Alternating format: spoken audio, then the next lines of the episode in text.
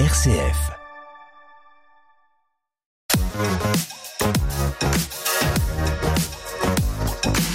L'idée, c'est de montrer les talents qui peuvent exister sur notre territoire.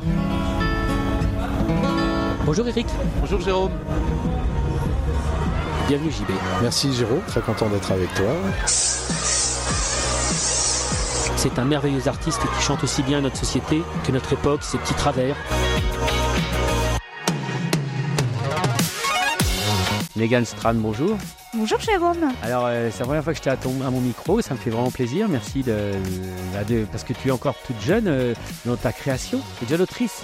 Exactement. Megan Strand, tu as 23 ans. Oui. Et tu as ton premier roman euh, entre les mains Exactement. et un deuxième va sortir là.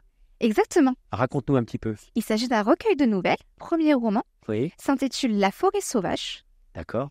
C'est le genre horrifique fantastique. Ah, alors, vous ne voyez pas Negan, mais elle a, un visage euh, très gentil, très doux, et elle vous fait quelque chose qui est euh, horrifique, fantastique. Je vous dis, mais c'est assez amusant de voir ce qui peut se tramer dans toi, en toi, si tu veux. Quand on te regarde comme ça, tu as une côté jeune fille sage, euh, agréable, gentille, en fait, une jeune maman en plus, hein, et tu nous sors un, roman comme ça. C'est rigolo, ça. Il y a une différence entre toi, je dirais, ton personnage, ce que tu as dans la vie, et ce que tu écris? Bien sûr qu'il y a une, euh, une très grande différence, un fossé. Il ne faut pas confondre le roman et son romancier. Ah oui, Ils ah, partagent absolument le pas. même corps, mais pas la même âme. Ah oui, ah là là, oh là là, d'accord, ah oui, donc oui, on est. Alors, euh, là, la forêt sauvage, de quoi ça parle? Alors, il s'agit, après un mystérieux accident de voiture, Charlie et Esmeralda Ross et leur fille sont contraints de séjourner dans un camping situé au cœur d'une forêt dans les Alpes. Leur séjour aurait pu être merveilleux si un garçon défiguré n'avait pas semé l'horreur, si une, horde de rats ne s'était pas acharnée sur un vieux monsieur, ou encore si une bête ressemblant à un serpent n'avait pas dévoré tout cru l'un des employés du camping. Ah voilà, Negan vient de lire l'arrière de son livre, donc la quatrième de couverture, et ça c'est rigolo, parce que tu, tu, tu arriverais pas en- euh, sans lire ce résumé, en parler, ou est-ce que c'était personnel? Est-ce que ça c'est intéressant? C'est la première fois que je vois ça, quelqu'un qui lit derrière son livre pour euh, t'en parler? Alors, dans un premier temps, je le lis parce que je suis extrêmement euh, stressée de passer à la radio. Ah alors, voilà, donc c'est ça. Alors ça, il n'y a aucune raison. Tu sais qu'à RCF, on, on aime les artistes. Alors en plus, tu fais un travail remarquable et euh, tu es la bienvenue, tu le sais. hein.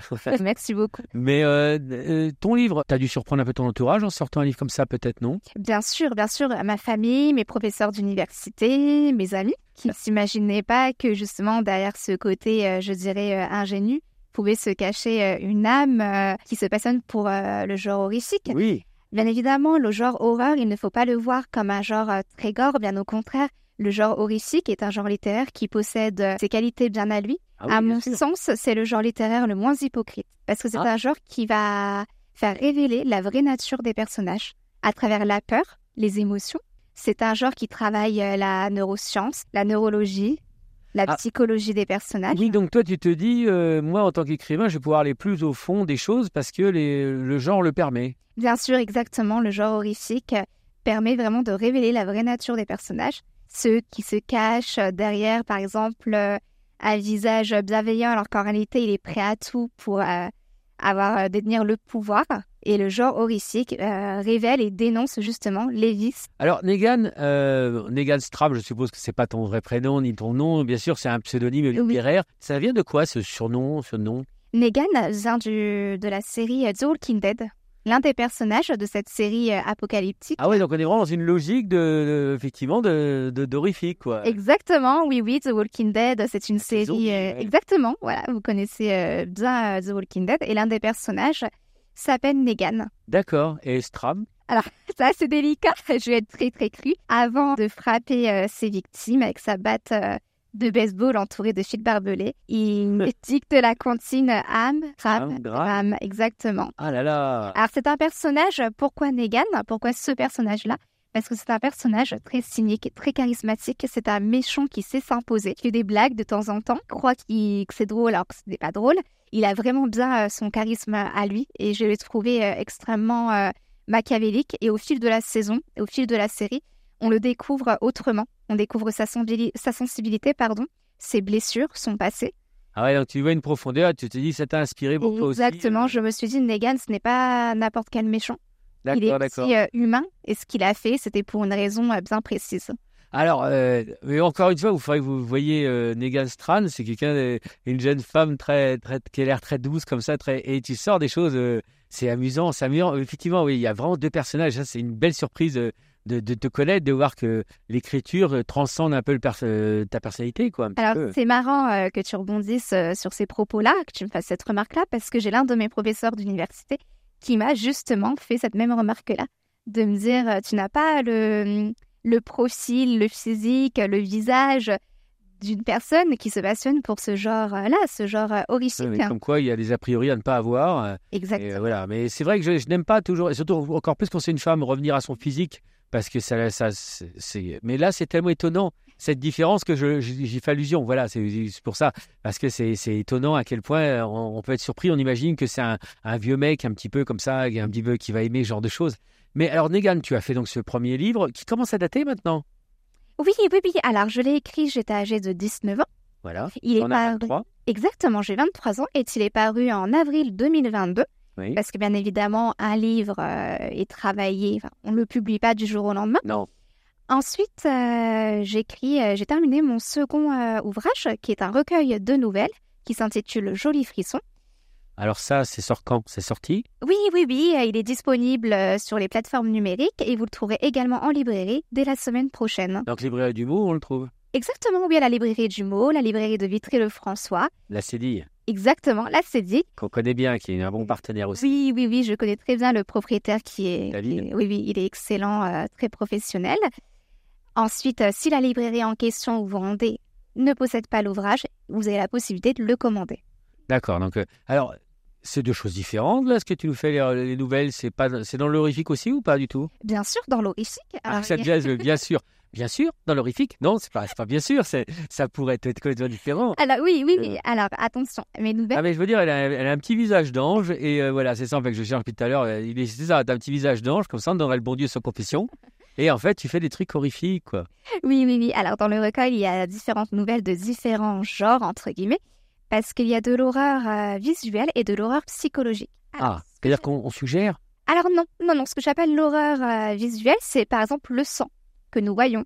Quand il y a un tueur, par exemple, qui tue une victime avec le couteau, là, vous entendez euh, le- la chair se Ah. le sang qui... Ah oui, La- oh là là, c'est terrible ça. Exactement. Alors c'est terrible parce que je t'ai vu aussi avec ton, ton, ton petit garçon qui a 10 mois. euh, Oui, T'es toute douce, toute euh, et là tu passes, tu peux être comme ça, t'écris qu'un truc et puis après tu passes vers ton enfant, euh, tu passes de, de- un univers très doux, très tendre à un univers euh, horrifique. Alors mon bébé, il me voit en tant que maman, il ne voit, il ne voit Ouais, pas bien. Mais toi, je veux dire, quand tu le vis, par exemple, tu, Oui. tu lâches la machine, tu viens de faire des, des nouvelles Mhm. un peu, parce que tout ça se chevauche avec ta maternité. Hein, tu- Oui, oui, ça bien sûr. chevauché, en oui, oui, fait, hein. bien sûr, bien sûr. J'ai écrit en sortant de la maternité. hein. Trois jours après, j'ai écrit avec mon petit euh, qui dormait juste à côté de moi. euh. Ah, voilà, tu as la vie, tu as une chose douce et une chose Mhm. tendre. Enfin, un enfant, euh, c'est magnifique. Et, et derrière, à côté, tu écris quelque chose de- de- d'horrible, de, torturé. euh.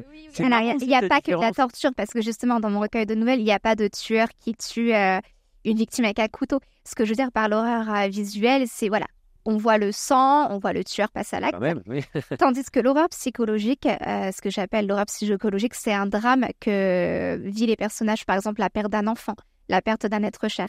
C'est pas de l'horreur visuelle parce qu'il n'y a Ah pas oui. de sang. Par contre, c'est horrible, horrible de perdre un être cher. Et c'est ça, c'est de l'horreur aussi. Ah oui. Différent, mais c'est de l'horreur. Tu as une nouvelle où quelqu'un perd un enfant, non?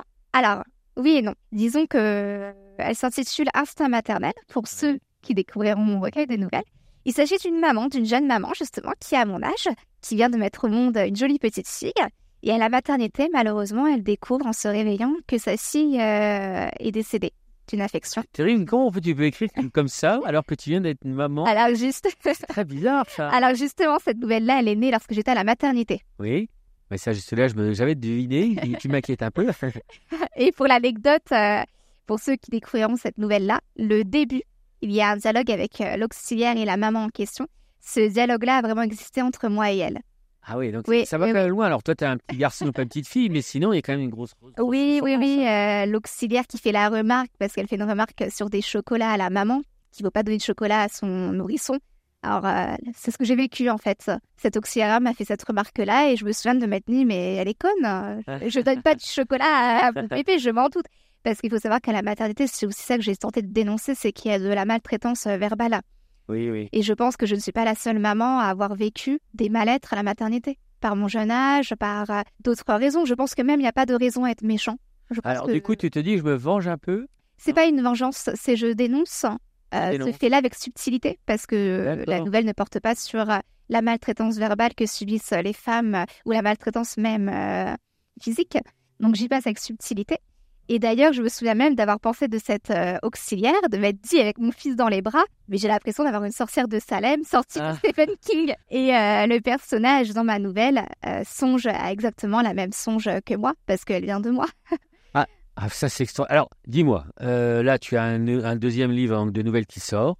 Tu en as un premier qui est sorti. Et Ah, déjà entendu. juste, Ah oui, mais vas-y. pour je termine avec cette nouvelle-là. Oui. La maman découvre son bébé euh, qui est décédé Ah, je malheureusement. voulais pas spoiler, mais on va dire. Vas-y. Alors justement, je vais pas spoiler. Et euh, en fait, elle se rend compte que c'est pas son bébé. Elle a des de gros doutes. Pourtant, les tests ADN ont été faits. Il y a beaucoup de tests. Même après les tests ADN, elle a des doutes. Oui, oui, oui, bien sûr, parce que c'est l'instinct maternel qui parle tout simplement.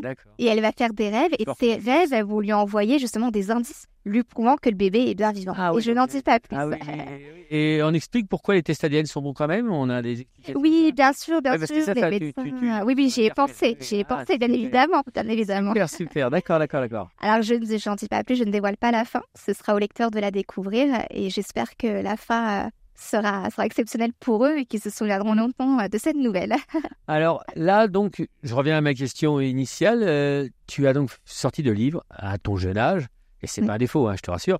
Euh, mais du coup, euh, il y a- tu vas nous en faire de d'autres. Du coup, là, tu as pris un pli maintenant, là, ça y est. On peut penser que la vie de Negan Strand, ça va être beaucoup de livres. Bien sûr, bien sûr, euh, mon recueil paraît, euh, comme tu l'as très bien cité tout à l'heure, la semaine prochaine. J'ai mon troisième roman qui est terminé, qui est en cours de relecture, qui va passer entre les mains du correcteur. Déjà? Oui, déjà, oui, oui. Et la J'avoue, je n'ai pas de date de sortie. Mais Pas tu encore. penses que c'est en 2023 quand même ou en 2024 euh, Je pas sais pas, tout dépend de plusieurs facteurs, Jérôme. Je, je sais pas, mais je reviendrai vers toi. C'est les PTT qui te suivent en fait. Oui, oui, oui, Ouais, parce que c'est plusieurs facteurs, donc voilà. exactement. C'était la blague euh, du jour. Euh, non, en- tout cas, vraiment, euh, découvrez l'univers de Negan Strand. Alors, le personnage est très sympathique, mais surtout, on a une jeune qui est d'une génération où, finalement, l'écriture n'est peut-être plus aussi, euh, n'est- plus aussi raide. Mais toi, si, tu as pris l'écriture, ça a toujours été dans ta vie. Tu me l'as un peu expliqué. Et vraiment, euh, on a envie de découvrir ton univers parce que on sent que c'est quelque chose de, foisonnant et de nouveau, de frais un petit peu. Donc, euh, vraiment, euh, bravo. Et puis, je pense que dans cinq ans, on aura encore cinq autres livres, non? Bien sûr, bien sûr. Et puis les personnages euh, nous ressemblent. On peut facilement s'identifier à eux. Ils connaissent les mêmes tracas du quotidien que nous. Ils sont parents, comme nous. On se pose les mêmes interrogations. Ils ont les mêmes craintes. Et je pense que c'est ça que les lecteurs euh, apprécient dans mes ouvrages. Et ils me le disent aussi sur les réseaux sociaux. On se reconnaît. Il y a toujours un personnage dans lequel on s'identifie, dans lequel on se confie et, et qu'on adore. Et qu'on est triste quand il lui arrive des malheurs, mais c'est le jeu, c'est le jeu. Et moi, ce que euh, je terminerai par ajouter, j'écris la vie que je n'aimerais pas vivre dans la réalité. Ah oui, je te Oui, je vis par procuration. D'accord, oui, c'est l'inverse. C'est-à-dire que tu as une très belle vie. Enfin, je, oui, tu- elle est. Je, Oui, je oui, pense que la vie en soi est belle. Il faut la, il faut la vivre, euh, faut la vivre pleinement, Eh ben, en écoute, acceptant euh, les défauts de l'eau. on va la vivre pleinement et on, euh, la vivre pleinement, ça veut dire lire euh, le roman de Negan Stranley, les livres de. Voilà. Et merci beaucoup Negan et puis on va suivre de très très près. Merci beaucoup, Jérôme. Au revoir.